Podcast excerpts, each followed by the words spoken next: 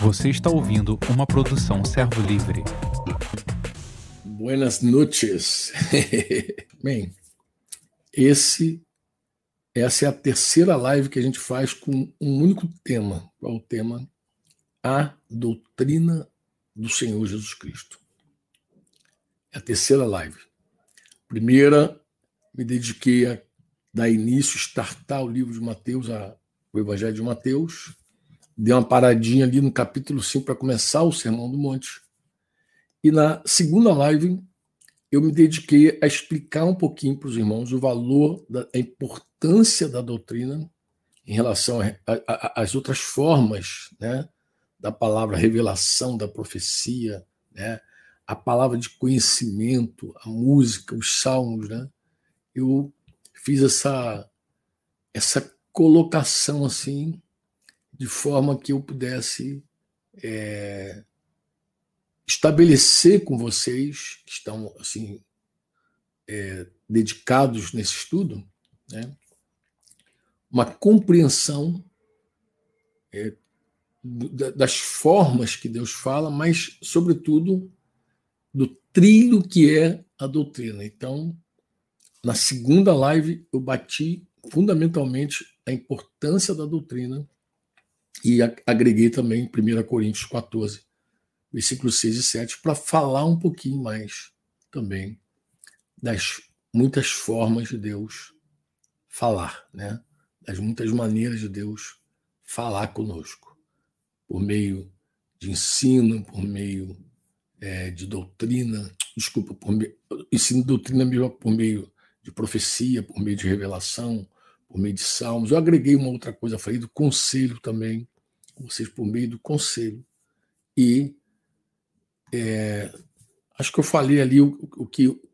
Só não citei Romanos, ou citei Romanos falando de palavra de sabedoria, mas enfatizei a doutrina.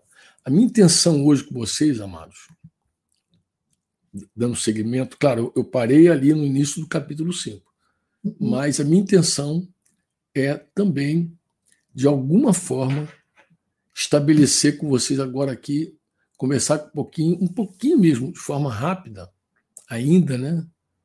É, uma vez que eu já falei sobre a importância da doutrina e da revelação e da profecia, e da ciência, da sabedoria dos salmos e até dos conselhos, eu também queria responder aqui é, a uma pergunta que eu, que eu julgo que ela pode pairar em algum momento. Qual é? Se toda a doutrina de Jesus já está escrita, qual é a necessidade que eu tenho de falar sobre a doutrina de Jesus ressaltar, destacar, escrever, sublinhar, se ela já está escrita, né? Se ela, se, a, se toda a doutrina ela já está aí registrada. Qual a importância disso? Eu julgo que basicamente é, são duas importantes, duas coisas importantes. A primeira, né, é a própria a própria palavra de 1 Coríntios, lá, quando eu citei com vocês 14, 6 e 14, 26, já, já deixa claro, ela destaca, como se, principalmente o versículo 26, quando reunis, um tem salmo, outro tem doutrina, destaca como se alguém tivesse a doutrina. Ou seja, parece que alguém tem mais clareza sobre a doutrina que outros. Né? Como, assim como existem pessoas que têm assim um, o dom da profecia, da revelação, assim como tem gente que tem essa graça de comunicar a, a mensagem, a vontade de Deus por meio da música, também a doutrina não é diferente a isso. Esse texto, 1 Coríntios 14, 26, eu acho que dá essa, essa, essa nota, fica isso forte. Mas também, irmãos, o segundo motivo é que muitas pessoas, mesmo quando leem, não interpretam de maneira correta as escrituras. Né? Vou citar aqui dois erros assim os mais comuns para você entender. O primeiro deles, muito famoso, de 1 João, na primeira carta de João, capítulo 2, versículo 20, quando João começa a falar para os irmãos, ó, vocês possuem unção que vem do santo e todos vocês possuem conhecimento, pois E lá no versículo 27 ele vai dizer assim, quanto a vocês, né, é, Quanto a vocês, ele vai dizer assim: quanto a vocês, a unção que receberam dele permanece em vocês. Não precisam que alguém os ensine.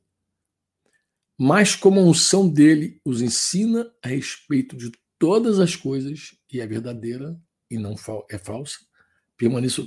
Ele vai dizer assim: quanto a vocês, a unção que receberam dele permanece em vocês e não precisam que alguém os ensine. Olha, é impressionante. Tem gente que pega essa palavra assim, ó. Não preciso que alguém me ensine. Eu não preciso. Por quê? Porque a unção me ensina. Está escrito.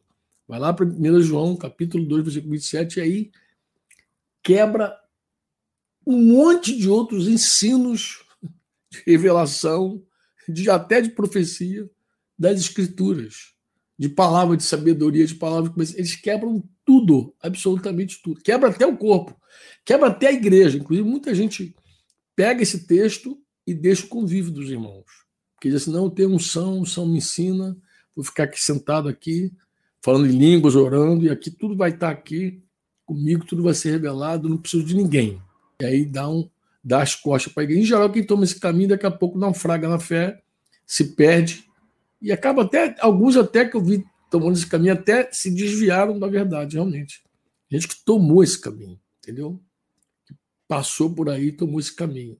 De 1 João 2,27. A unção me ensina tudo, eu não tenho necessidade que ninguém me ensine. Então, a pessoa pega um texto desse e ele quebra, por exemplo, Efésios 4, 11 e 16, que Deus constituiu apóstolo, profeta, evangelista, pastor e mestres. Né? Quebra o envio de Jesus, quando ele diz para os discípulos: é, vão e façam discípulos de todas as nações, batizando e ensinando. Quebra, vai quebrando tudo. O cara quebra. Não, João falou aqui, João falou, quebra tudo, tudo, vai quebrando tudo porque João pega essa carta aqui, não, não vou entrar na carta, obviamente, a gente não tem nem tempo disso. Então, você vê que tem gente que lê e não interpreta. Às vezes são coisas assim, é, muito sem sentido, às vezes é coisa assim até, como, como daria, usaria a palavra assim, até perigosa. tem, tem coisa que é perigoso. Ó, vou dar um exemplo de algo perigoso para você. Eu ouvi uma vez alguém dizer assim, citar assim, é, a água roubada é, é doce, o pão comido às escondidas é saboroso, né? Citando e diz assim. Aí você imagina alguém ensinando um irmão mais novo na fé, dizendo para ele: não, eu até entendo, não, porque a água roubada é doce.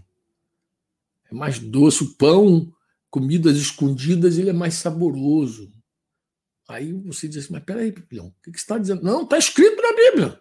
Está escrito na Bíblia. Como assim está escrito na Bíblia? Está escrito ali na Bíblia, está escrito que pão roubado é mais doce, que o pão, água roubada é mais doce que, a, que o pão comidas escondidas, para falar de, dos puros, né? Você diz, amado, por favor, querido, você está, você está equivocado. Lê, lê de novo. Não, tá, tá escrito, pastor. Pastor, tá escrito, tá lá em Provérbios. Aí você dá o texto, texto de Provérbios 9, 17. Aí você vai, peraí, pera, amado, vamos lá. Vamos lá. Se você pegar o capítulo 8 de Provérbios, 8, começar logo em 8. Não, é, 8, acho que 8 começa bem. Não, iníciozinho de 8. Se você pegar o capítulo 8 de Provérbios, vai ler sobre a excelência da sabedoria. Porque a sabedoria de Provérbios, sabedoria de Deus é Cristo, Jesus é a nossa sabedoria. Aí vai falar da excelência da sabedoria. Depois, na sequência, ele vai falar da eternidade da sabedoria, sabedoria falando. O Senhor me possuía no início da sua obra, antes das suas obras mais antigas. Fui estabelecida desde a eternidade, desde o princípio, antes do começo da terra. Depois, você vai ler sobre o banquete banquete da sabedoria. O capítulo 9 é o banquete da sabedoria. A sabedoria construiu a sua casa, esculpiu para si. Estou dando só os títulos assim. Claro que não. Né? É, é só uma forma de expressar. Né? Não é, isso não está escrito né? no livro de Provérbios. É um, um, título, um subtítulo que deram, capítulo 9, capítulo 8, a, o banquete da sabedoria. Bem, esse irmãozinho que falou que a água roubada é doce, Tá? Como, é, é, água roubada é doce. E o pão, comidas escondidas, saboroso. Está escrito aqui também no capítulo 9. Ele vai citar, está escrito, mas mesmo, por favor, leia. Leia assim, tu vai ler assim, a loucura. Agora ele falou da sabedoria. Ele falou da sabedoria, capítulo 8, capítulo 9, ele falou da sabedoria. Mas agora no versículo 3 ele começa a falar da loucura. A loucura é mulher apaixonada, espalhafatosa, é tola. A loucura. Ele usa o exemplo da mulher. Espalhafatosa, tola, apaixonada, ela não sabe coisa alguma.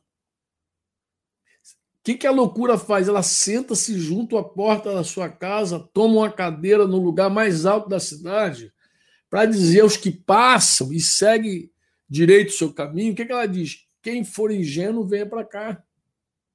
E aos que não têm juízo, ela diz: a água roubada é doce. E o pão, comidas escondidas, é saboroso. Isso não é palavra de Deus, amado. Isso, é, isso é a loucura que fala, pô. É a loucura. Ele vai dizer, ele vai dizer, eles, porém, nada sabem, que ali estão os mortos, que os seus convidados estão nas profundezas do inferno, irmão. Ele tá, vai dizer isso. Água roubada é doce? A água é roubada. Mas se você for lá em Provérbios 20, versículo 17, você vai ver que o pão que se ganha com fraude pode ser gostoso, mas depois a boca se encherá de areia. Então, cara, meu as escondidas furtou, roubou, tocou em propriedade alheia, pegou a filha dos outros. Daqui a pouco tu colhe o resultado disso. Isso Deus, Deus, Deus não, não disse isso. Quem falou isso foi uma loucura. Então, Estou dando um exemplo para você que meio esdrúxulo, desculpa, mano. Mas eu já, já ouvi é, em algum momento alguém dizendo isso. Não, mas está escrito. Tá, o que está escrito? Leia direito. Veja o que está escrito. O que, que Deus falou. O que, que Deus está dizendo realmente. Aí sim tu pode dizer ensino de Jesus. Tá bom? Então eu, eu acredito que por duas razões, eu citei duas, mas existem muitas outras razões para a gente poder falar da doutrina de maneira mais clara, de puxar a doutrina para que os irmãos entendam, porque infelizmente muita gente lê, mas não entende. Lê, mas não entende. É, esses dias eu fui convidado por um irmão chamado Willy, estava o Willy, a esposinha dele, Lulu, e eles fazem uma live, fizeram uma live falando sobre é, falando sobre parábolas. E ele me, me pediu para falar sobre a parábola dos dois fundamentos lá de Lucas 6 e Mateus 7, justamente capítulo de Mateus que a gente está entrando. Né? E eu estava tentando, assim, de alguma forma, comunicar o valor, de novo, da doutrina, porque a, a parábola do, dos dois fundamentos, né? O que é uma parábola, irmão? Parábola é uma é uma comparação é, uma, é um exemplo que você dá simples para explicar, um exemplo das coisas naturais simples, para explicar uma realidade espiritual profunda. Você vai ensinar algo profundo, mas o exemplo que você usa é simples, mas é um paralelo, é uma parábola, está do lado para ser comparado. Você olha para a parábola e aprende a lição, que Jesus usou isso também nos ensinos dele. Na doutrina de Jesus tem muita parábola. Então eu estava falando dessa parábola que Jesus usou. Mas você vê que tem parábola que Jesus já explicou. E os irmãos insistem ainda em explicar o que Jesus explicou de outro jeito. Gente que explica o que Jesus explicou de uma outra maneira. Impressionante, mas Jesus já falou sobre isso.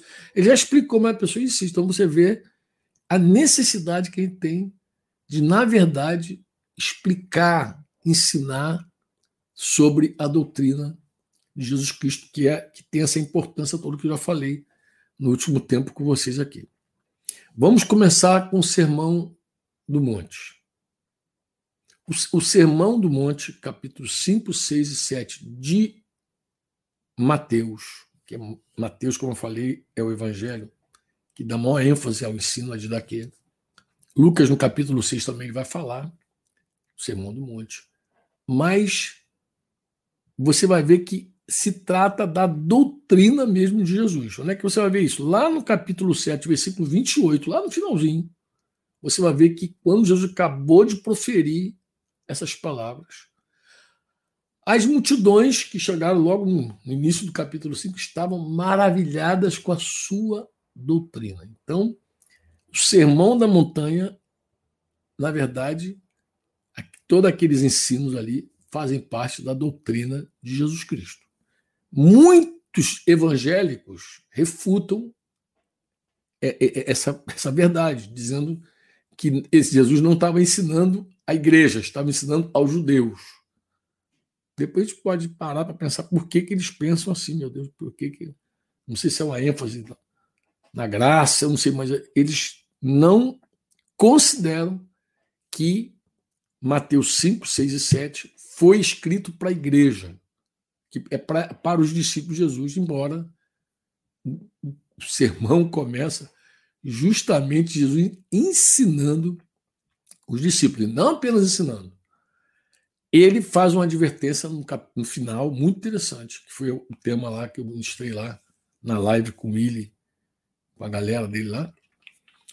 Ele, fa... ele fala que essa doutrina ela é provada. Conversava esses dias os irmãos sobre isso, os pastores, né?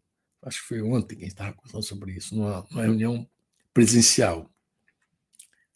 É, recebemos aqui um, um missionário é, lá do, do, da Bahia, né? de Cabralha, o El, e aí nos reunimos e aí compartilhamos um pouquinho sobre a doutrina. Ele estava falando, aí, o tema era a doutrina, os escritos que a gente está aí desenvolvendo.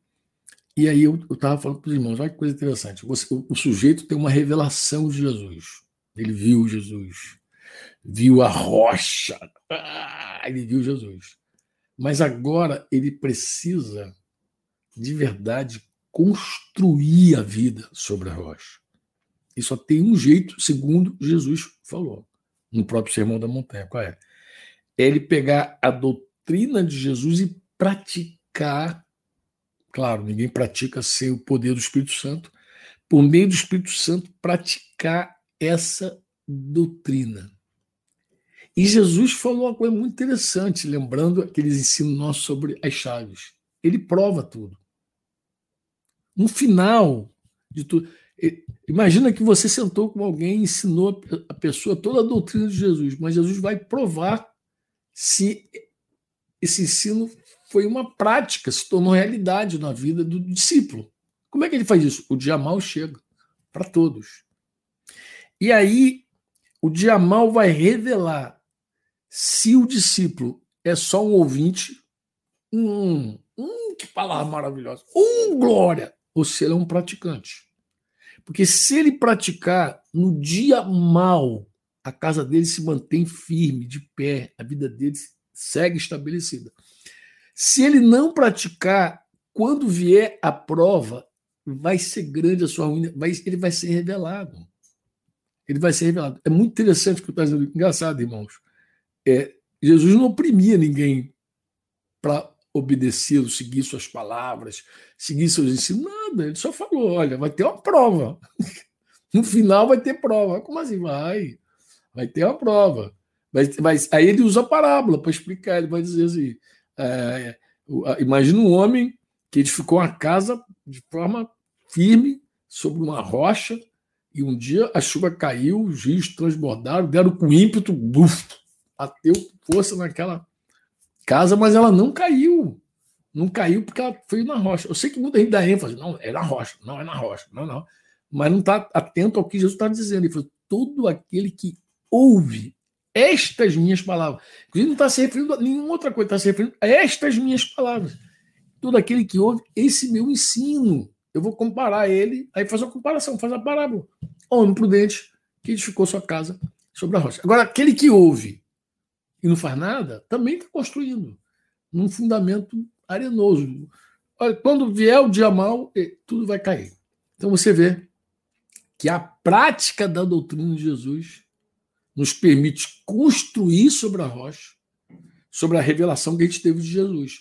Então, se Jesus foi revelado para você como dono da tua vida, próximo passo, meu lindo, minha linda, é você começar a pegar a doutrina, que Jesus ensinou, que é prático, e começar pelo poder do Espírito Santo. Inclusive, tu vai ver como tu depende do Espírito Santo, como você precisa do Espírito Santo. É muito interessante isso.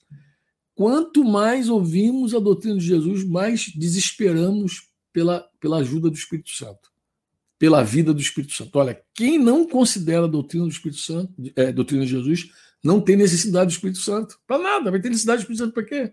Se vive de qualquer jeito aí, vive igual ímpio, igual incrédulo. Você só passa a ser desesperado pelo Espírito Santo quando você tem a doutrina de Jesus. A doutrina de Jesus te, te leva para Jesus. a doutrina de Jesus te leva para Ele. A doutrina de Jesus te leva desesperadamente para Ele. Senhor, me ajuda, tem misericórdia. E tu vai ver como o Espírito Santo é vital. Aí você vai entender o que Jesus quis dizer quando ele falou lá em João: sem mim nada podeis fazer. Se você ouve a doutrina de Jesus e não pratica, é uma prova cabal. Se eu, se eu ouço e não pratico, é uma prova cabal. Que nós somos imprudentes e tolos, ou nós não sabemos andar no espírito. Ou somos muito tolo, muito idiota, muito imprudente, ou nós não sabemos a vida no Espírito. A gente não sabe depender do Espírito Santo, a gente não busca o Espírito Santo. A gente não... Porque, em verdade, é o seguinte: com o Espírito Santo e com a doutrina de Jesus se constrói a vida sobre a rocha, praticando a doutrina de Jesus. Quem é um ouvinte, entrou por aqui, saiu por ali, é uma questão de tempo. Um dia mal, tu vai ver que nada disso valeu a pena. Tá bom, meu lindo? Então fica ligadinho nisso aí. Vamos, vamos então para Mateus, capítulo 5. Né? É, como eu falei aqui, que é o começo da doutrina. Se, se no capítulo 7 ele está dizendo que a multidão estava maravilhada, né? Então, como é, como é que começa Mateus? Mateus 5, logo no versículo 1, vai dizer que Jesus viu as multidões, essas multidões que ficaram depois maravilhadas, subiu ao monte, sentar, se aproximaram-se dele seus discípulos, logo no versículo 1 do capítulo, capítulo 5. E ele passou a ensiná-los. Né? A primeira declaração, passando a ensinar aos discípulos, não à multidão, tá, amado? Se liga. Passou a ensinar o discípulo, não a multidão, por favor. Por favor, tá? Coloca atenção nisso. É aos discípulos que ele está ensinando. O que, que ele está ensinando para os discípulos? A primeira coisa que Jesus fala na doutrina dele é quebrar aqueles conceitos que a gente tem, aqueles padrões mundanos que a pessoa tem padrão do mundo. Né? No mundo, as pessoas têm pensamentos sobre felicidade. O que, que, é ser feliz para uma pessoa? O que, que é ser feliz para você quando você estava lá no mundo? Era uma coisa. Estava no mundão, o mundo tem seus fundamentos, seus, tem seus rudimentos, diz a Bíblia. Né? Então, o mundo tem seu ensino, o mundo tem sua doutrina, por isso que eu falei na live passada que João dá aquela ênfase de que se, se alguém chegar na tua casa não tem essa doutrina, é sério. Mas por quê? Porque ele tem outra doutrina. Na verdade, o mundo tem sua própria doutrina. Isso fica muito claro, por exemplo, na parábola que Jesus ensinou. Depois a gente passa para ver do joio e do trigo. Embora muita gente me confunde a parábola do joio e do trigo com a parábola do semeador, são distintas, amado. A parábola do semeador, os solos são são os, os, tipos de coração. A palavra do reino, o semeador que está semeando, e Jesus começa a falar do tipo de coração. Na parábola do joio de trigo, ah, esquece, você não mistura as parábolas. Jesus já deu um ensino na parábola do semeador, que ele vai falar do joio de trigo. O que é? O campo é o mundo. Então não tem nada a ver com a parábola do semeador. Quem tenta fazer conexões aí já é, já é carne trabalhando. Por favor, amado. As parábolas são simples para gente simples. A gente, Jesus falou, ocultou as coisas aos sábios entendidos, revelou os pequenos. Então, para de queimar a mufa. Você tem que depender do Espírito Santo. A parábola, Jesus explicou a parábola do joio de trigo. Ele explicou. Ele falou: olha, o mundo aí, o mundo está aí. Tem, o, o, o Senhor ele semeou essa doutrina dele, deu os filhos dele. Aí veio o inimigo dele. O diabo também semeou a doutrina dele. Você lembra Paulo falando lá, Timóteo, da, da doutrina de demônios, que alguns seguirão doutrina de demônios. Então, os demônios ensinam aí, estão ministrando o tempo inteiro, as pessoas estão acreditando na doutrina do demônio. Então, a pessoa que vem do mundão vem com um monte de doutrina na cabeça. dá de cara logo com Jesus, dizendo: Olha, eu vou dizer para você, o, sermão do Monte, ele começa a falar das, das bem-aventuranças, dos felizes. Né? Quem é feliz, segundo Jesus? Né? Ele passou, ele vai logo no versículo 3: Feliz os humildes de espírito, porque deles é o reino dos céus. O que ele está dizendo? Né? A gente é, pode, em algum momento, comparar Mateus 11, 29, quando Jesus está falando, né? Porque sou manso e humilde de coração, né? Porque manso e aqui Jesus fala de humilde de coração, aqui ele está falando humilde de espírito. São duas traduções muito parecidas, mas não, não é a mesma palavra, não. Por incrível que pareça, não é a mesma palavra. Né? Um é, é justo.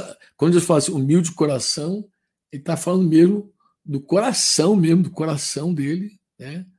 do coração dele lá embaixo, lá humilhado, lá embaixo, lá embaixo, descido, lá bem aterrizado, né?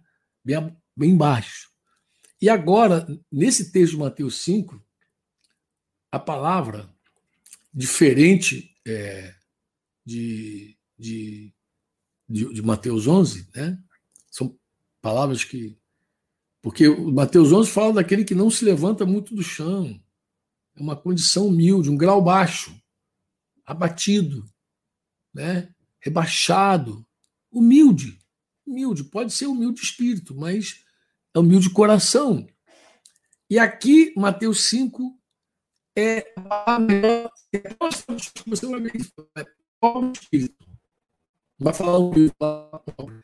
Pobre de necessitado mesmo, de, de, de destituído. Né? Pobre de espírito. É, destituído de, de, de riqueza. Alguém pode dizer assim, de, de aprendizado, de cultura, mas é a grande verdade, irmãos, é que se você fizer uma comparação né, com os dois, você vai ver o seguinte: você vai ver que Mateus 5, quando Jesus fala, fala sobre o esvaziamento de um espírito quebrantado. O esvaziamento, o esvaziamento de um espírito quebrantado. E Mateus 11 fala da condição do Deus quebrantado de coração. É tremendo. Mas ele está falando que o reino de Deus é, é esse esvaziamento. Você vai ver vários momentos Jesus falando que o ensino não é dele, é do Pai. Parece que Jesus não tem nada nunca. Ele, é, o que eu falo não são minhas palavras, do meu Pai. Tá, tudo é do Pai, tudo do Pai. Ele está esvaziado. Ele está esvaziado. Ele, não, ele deixou a sua glória, deixou tudo. Ele, ele é humilde. Né? Jesus começa falando isso. Claro, isso confronta tremendamente o, o mundo, né? O mundo. Porque o, o, mundo, inclusive, nem vê valor na humildade. Nem a humildade que rebaixa, nem na humildade que esvazia, que te empobrece. Né? Ele não vê valor nisso aí. Nisso aí né? A gente, é, no mundo, a gente pensa que é, uma pessoa humilde é uma pessoa otária, besta, boba, né? Pessoa humilde, é pessoa sem, sem, sem posição, sem postura, faz um monte de confusão, né? faz uma, uma bagunça no mundo. É, a gente pensa que uma pessoa humilhada é uma pessoa envergonhada. Envergonhada. São coisas diferentes. Uma coisa é você passar vergonha, outra coisa é você ser humilhada, ser quebrantada. São coisas distintas, totalmente distintas. O humilde espírito, ele é feliz. Ele é feliz. Olha que coisa interessante. Os demais carregam um jugo muito pesado, enquanto tentam aproximar, impressionar as pessoas com várias atitudes. Jesus está falando que, que é atitude aparente, tudo da, da alma, a alma que quer aparecer, entendeu? O pobre de espírito, nesse contexto aqui, é aquele que não está cheio de si mesmo. Nada é dele. Como disse Jesus lá em João 7, 16, como falei, tudo vem do meu Pai. O ensino é meu. Né? É, é, é interessante, é, é, é, é Jesus está falando de um esvaziamento. Eu te aconselho, nem tenta avaliar teu espírito, teu próprio coração. Por favor, não faz isso não. Pede ajuda ao Espírito Santo. Fala, faz que o salmista falou lá. Examina-me, Senhor, prova-me, sonda-me o coração e os pensamentos. Salmo 26, não estou falando do Salmo 139, não. Salmo 26, o 139 é sonda-me, ó Deus, a gente canta direto aí. Conhece meu coração, prova-me, conhece meus pensamentos. Né? Deus, irmãos, ele está sempre nos ajudando com relação a essas coisas. Ele nos coloca à prova para saber se o que está dentro de nós é aquilo que. Não, não para ele saber, na verdade, é mais para a gente saber. O, a, a, prova de Deus é muito interessante, porque a prova de Deus não é para esfregar na nossa cara que a gente é carnal, débil, imbecil. Não, é só para dizer: você está vendo? Você confia em você. A, a prova de Deus só para mostrar: você está vendo? Você confia na carne. Você é carnal. Não tem outro sentido. Deus não prova pra, nem para nos envergonhar. Ah, não! Provérbios 27, 21 diz que, como o crisol prova a prata, o forno ouro, assim o um homem é provado pelos louvores que recebe. Olha que coisa interessante. A gente é provado no muito, nos louvores, e também a gente é provado no pouco. Nós somos provados. É, é, Paulo, quando escreve aos Filipenses se referindo a Timóteo, ele fala que Timóteo tinha um caráter provado. Serviu o evangelho junto comigo, disse ele, como filho ao pai. Lá no capítulo 2 de Filipenses. E o nosso coração é assim, irmãos. Nosso coração ele se manifesta quando nós estamos debaixo de algumas condições. Talvez você não tenha colocado atenção, mas quanto, quanto, quantas vezes, irmãos, Deus fala conosco de várias formas, por vários meios, usando vários irmãos. Deus fala conosco sobre a importância da humildade. A, humildade é tão fundamental. A gente estava conversando ontem. O evangelho do reino ele é muito mal compreendido. Né? Eu vejo que um monte de gente fala evangelho do reino, mas não entende nada. De verdade, desculpa falar assim, mas não, entende por que, que o evangelho é do reino. Até porque reino, às vezes, não faz sentido na cabeça de um montão de gente. Mas, em geral, assim, de forma simples, deixa eu usar aqui um, um, uma forma simples para te falar. Assim, quando o homem pecou, ele foi destituído da presença de Deus, óbvio. Ele morreu, o espírito dele apagou.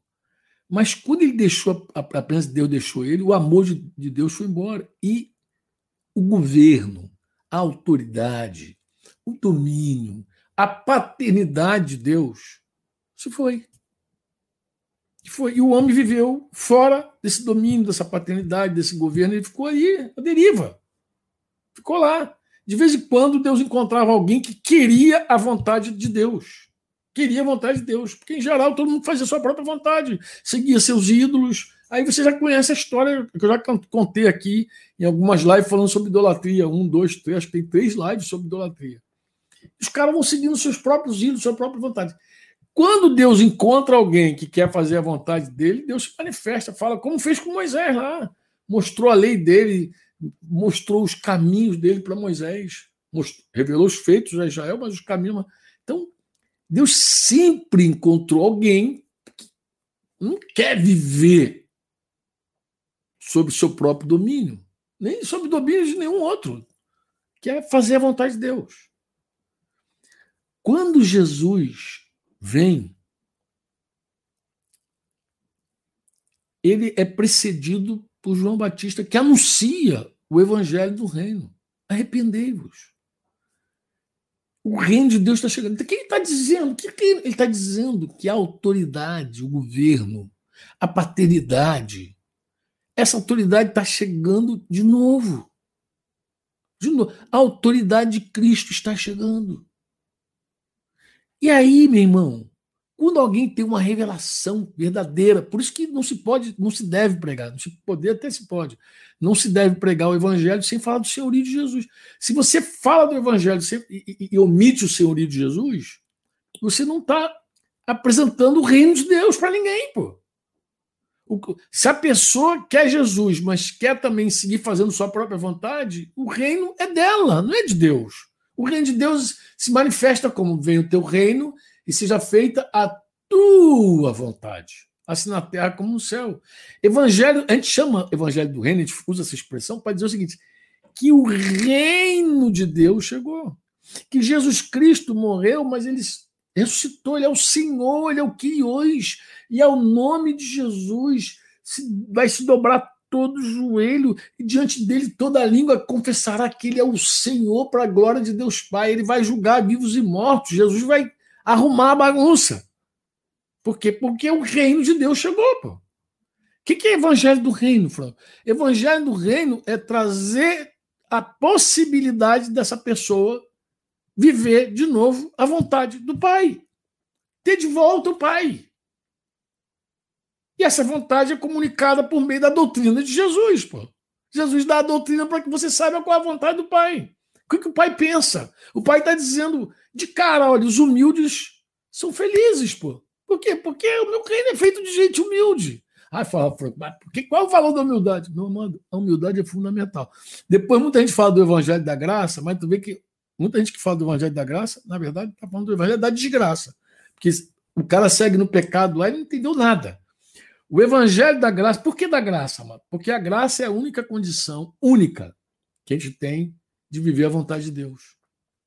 De experimentar de novo o reino de Deus, o governo de Deus, de ter de volta a paternidade de Deus, o senhorio de Cristo na nossa vida. Só a graça nos permite isso. Como eu falei, sem o poder do Espírito Santo, a gente não consegue nada, a gente está falido, perdido, destituído de tudo.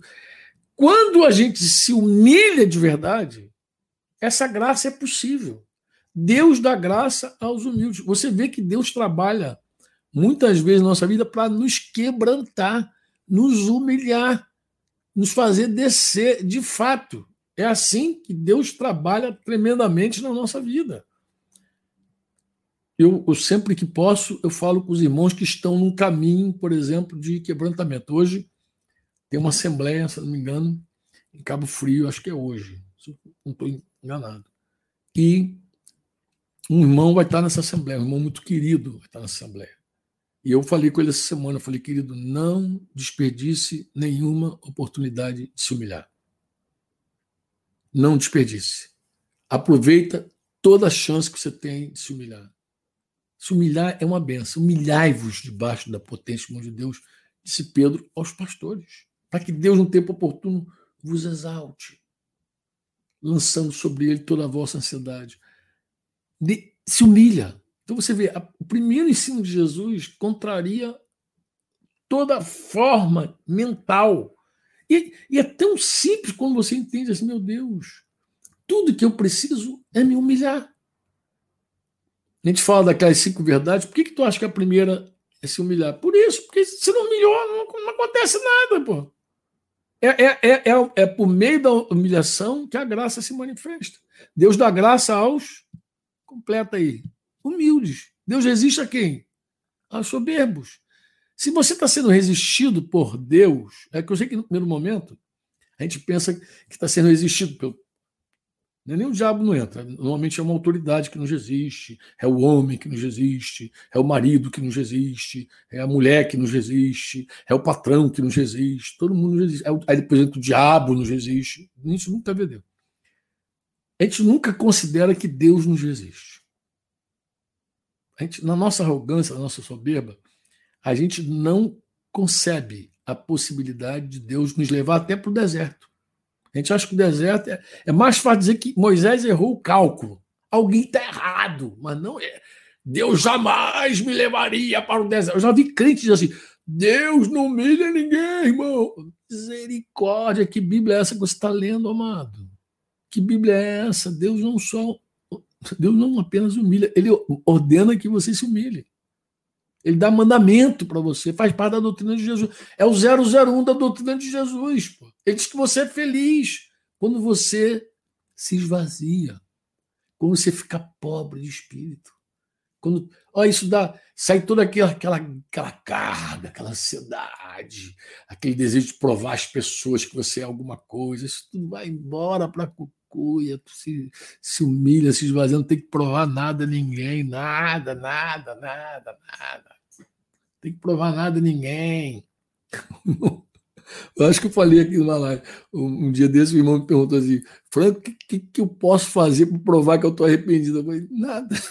Tu não tem que fazer nada, meu lindo. Se, se rende a Jesus e deixa a graça operar na tua vida. A graça por si só, ela faz, ela opera tudo.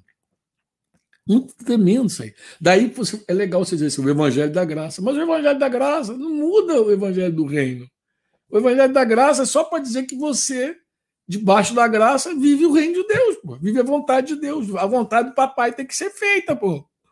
Se a vontade de papai não é feita, alguma outra vontade está sendo feita.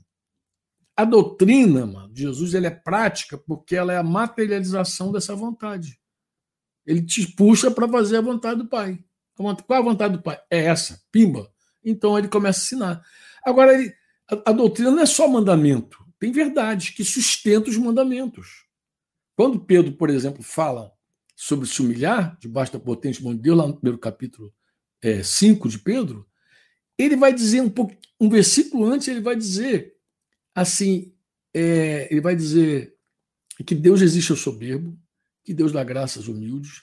Ele vai explicar isso dentro de um contexto muito interessante, que está relacionado ao trato mútuo. Eu sei que muita gente, quando lê, aí mais uma vez a gente fala, tem que ter, a gente precisa de ajuda, mano. Porque é o seguinte, muita gente ao ler esse texto, né, ele, ele vai é, de 1 Pedro 5, ele vai, ele vai se atrapalhar, porque Pedro vai dizer assim: peço igualmente aos jovens. Aí parece que, que ele está falando com a juventude da igreja. Estejam sujeitos aos que são mais velhos. Meu Deus do céu. Ele não está falando com a juventude da igreja. O assunto aqui é presbítero. O tema aqui é presbítero. Ele está falando com os presbíteros, ele estava dizendo para os presbíteros, ele falou, olha, para não ser dominador do rebanho, pra, ele está falando para ser exemplo, ele está falando para não ser pastorear por constrangimento, ele vai dizer, Peça igualmente aos pastores mais jovens que estejam sujeitos aos que são mais velhos. Naturalmente, então, presbítero jovem se submete ao mais velho. Agora, ele vai falar que todos devem se revestir de humildade no trato de uns com os outros. Nesse trato mútuo, não tem presbítero velho, não tem carteirada de eu estou aqui há muito tempo. Você chegou agora, tá, quer estar tá na janela.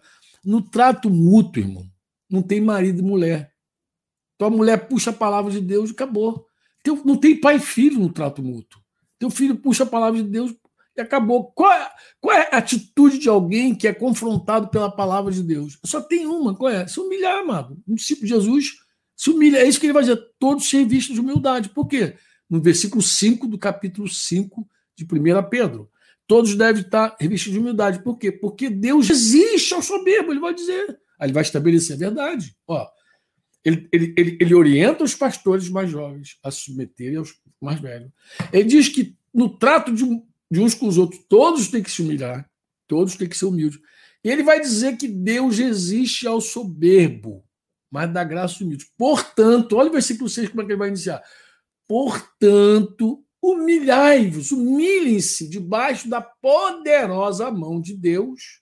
Aqui é a mão de Deus para que ele, em tempo oportuno, vos exalte. Eu ministrei algum tempo com os presbíteros, com os pastores, uma, uma palavra sobre isso, que o, o, o, grande drama nosso aqui, além de se humilhar, é ver a mão de Deus, que a gente não vê a mão de Deus, a gente vê a mão de tudo, a gente vê a mão de todo mundo, vê a mão de Herodes, Pôncio Pilatos, de gentil, judeu, outro pastor, tudo, a gente vê a mão de todo mundo, mas não vê a mão de Deus. É uma grande dificuldade, a gente é cego, a soberba cega. Outro drama qual é? É esperar que Deus, no tempo oportuno, nos exalte. Isso é muito complicado. Né? Jesus falou lá para os fariseus: quem se exaltar será humilhado, Mateus 23. E quem se humilhar será exaltado. Lembra disso? Jesus já tinha dado esse ensino, Lucas 14 também, porque todo que se exalta será humilhado, e o que se humilha será exaltado, 14 e 11. Jesus já tinha dito isso, né? Ele já tinha dito, Jesus já ensinou. O que, que Pedro está falando? Pedro está dizendo exatamente isso aí, irmãos. Deus, no tempo oportuno, vai te exaltar. Porque quem se humilha, ele exalta. Ele já sabia, Jesus já tinha ensinado a ele. E ele já sabia também que o humilde é feliz. O humilde é muito feliz. Ele, ele vai dizer: lancem sobre o Senhor todas as suas ansiedades, porque Ele cuida de vocês. A gente tem dificuldade de se humilhar, a gente tem dificuldade de ver Deus, a gente tem dificuldade de esperar ser exaltado. Porque isso, a carne não suporta nada disso, nada disso a carne não suporta.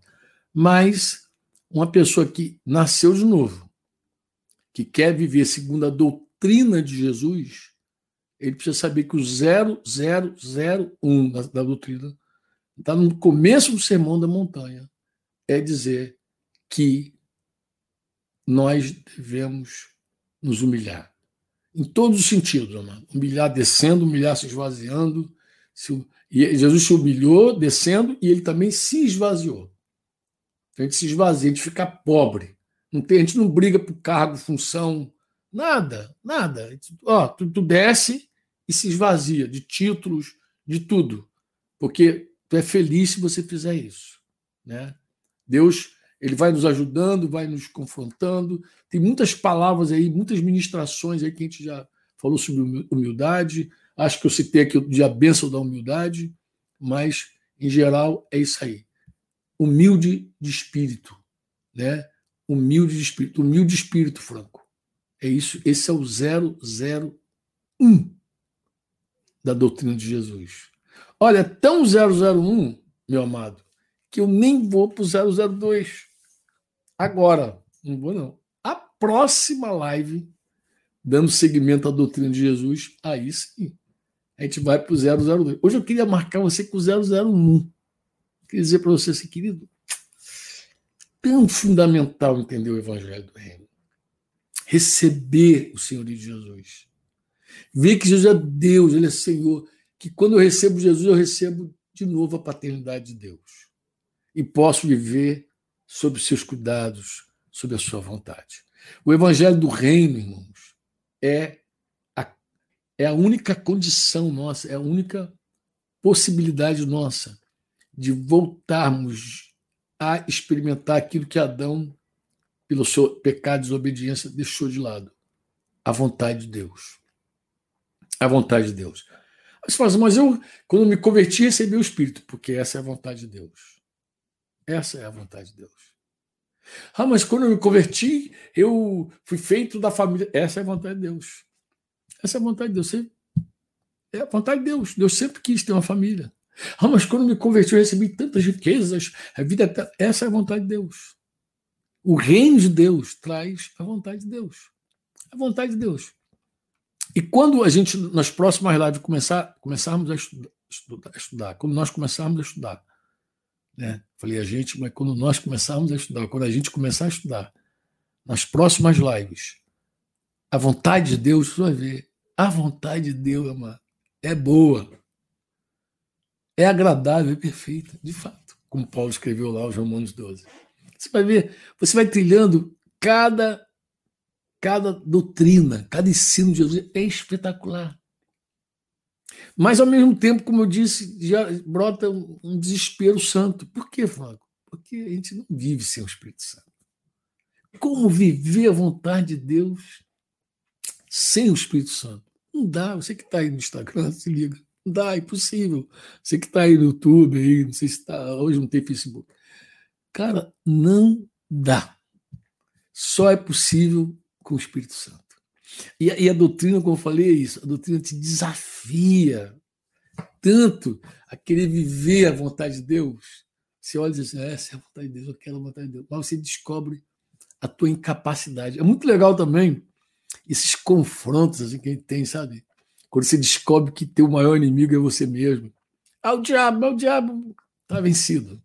o diabo está vencido. Ele é tentador, ruge como leão, tá, tudo faz parte da doutrina de Jesus mas o lugar dele é debaixo dos pés da igreja. Nosso maior inimigo é a carne. Não é nem o mundo. Não é nem o mundo. É, essa interface mundo que o diabo usa bem contra a igreja, usa bem, que ele é esperto pra caramba, ele usa bem. Ele só ganha porque a carne ela se inclina para o mundo. Na verdade, a carne é inimiga de Deus e ela se inclina para tudo aquilo que é contra Deus. Mas um dia essa carne, cada vez que você seguir avançando, vai ver que ela está mais pulverizada ela tem que ser cremada, tem que ser cremada, fazer morrer, faz morrer essas coisas todas da tua carne, vai ser cremada. Você vai, você vai avançando, você vai conquistando, e um dia, um dia mesmo, nós vamos estar livres de tudo isso. A gente vai estar livre de todo esse peso da carne, sabe, dessa coisa que nos faz muitas vezes ficar tristes, tristes de verdade, por não alcançarmos, não fazermos a vontade de Deus. A, a doutrina de Jesus é assim. É, aqui que vou, é assim que eu vou terminar essa live hoje. A doutrina de Jesus é a vontade do Pai de maneira muito prática para a nossa vida. Conhecer a doutrina, irmãos, é vital para nós. E mais vital é depender do Espírito Santo para praticar essa doutrina. Por quê? Porque se não praticarmos essa doutrina, nós estamos edificando não sobre a rocha. Nós não estamos colocando nada de verdade sobre a nossa revelação que a gente tem de Jesus. Inclusive, para para pensar o que eu vou falar. A rocha é Cristo, a revelação é Cristo, é o Senhor Jesus. Quando você faz a vontade do Pai, quando você pega a doutrina de Jesus, você dá uma forma tão excepcional à tua vida que você depois não tem como edificar nada. Nada vai encaixar se não for de acordo com a doutrina. Por isso que eu falei que a revelação depende disso. A profecia não da escritura, mas a profecia que você recebeu pela imposição de mãos, que você foi alvo, ela depende dessa doutrina. A palavra de conhecimento, a música que você toca, que você compõe, que você canta, depende dessa doutrina. Essa doutrina serve de base para tudo. É muito interessante, amado. Para pensar, você se converteu, viu Jesus, você começa a fazer a vontade de Deus. Quando você começa a fazer a vontade de Deus, Colossenses 1, se não me engano, 8, 9, Paulo vai dizer que, que ele vai dizer que ora pelos colossenses para que eles experimentem a vontade de Deus. Depois ele vai dizer para que vocês conheçam a Deus. Na verdade, ninguém, amado, conhece a Deus sem experimentar a vontade dele. Eu poderia falar de maneira mais simples contigo do que essa? Sei. Diz assim, amado, o reino de Deus é a vontade de Deus. Às vezes fala reino, o cara não entende. Fala senhorio, o cara não entende. Fala que hoje o cara não entende, mas tu fala assim, cara, vontade de Deus. Ele entende. Porque todo mundo tem sua própria vontade. Todo mundo sabe o que, que é a sua própria vontade. E tem um monte de crente que, inclusive, diz mesmo, é, mas eu não estou com vontade. eu, tu dá o ensino de Jesus e fala, mas eu não estou com vontade. Tu não vai dar por esse caminho, não. Não, por quê? Porque eu não estou com vontade. Então você sabe muito bem diferenciar o que é a tua vontade e a vontade de Deus. O que é a tua carne e o que é a vontade de Deus. E quando essa doutrina é ensinada, aí a coisa fica mais clara ainda. Ora por mim, ora por mim, ora para que eu possa cooperar contigo agora de forma pontual em começar a esquadrinhar toda essa doutrina. Pede a Deus por mim, fala assim, eu ajudo Franco, para que ele possa, não abrir da boca lá, ficar livre do nosso sangue. Como Paulo falou, estou livre do sangue de vocês, porque eu dei todo o conselho de Deus para vocês. Livre do nosso sangue. Que ele possa estabelecer com clareza a doutrina. A doutrina tem alguns pontos polêmicos. Quando a gente começar a estudar, você vai ver, tem, tem tensões nela. Mas a grande maioria, parte, a maior parte da doutrina não tem tensão. A maior parte da doutrina não tem polêmica. Tem algumas polêmicas que a gente vai passar por elas, a gente vai conversar, tentar explicar aí os as correntes, as escolas, né? mas, em geral, a doutrina, a grande parte da doutrina, ela é clarinha, não há como duvidar que ela é a vontade de Deus. A gente pode não querer fazer a vontade de Deus, ou a gente pode não saber viver no Espírito para fazer a vontade de Deus. Entendeu? Mas conhecendo a doutrina, está desafiado a isso. Tá bom assim? Um grande beijo no teu coração, que o Senhor te renove, que você tenha um final de semana muito abençoado, cheio do Espírito Santo, no nome de Jesus, tá? Você ouviu uma produção Servo Livre.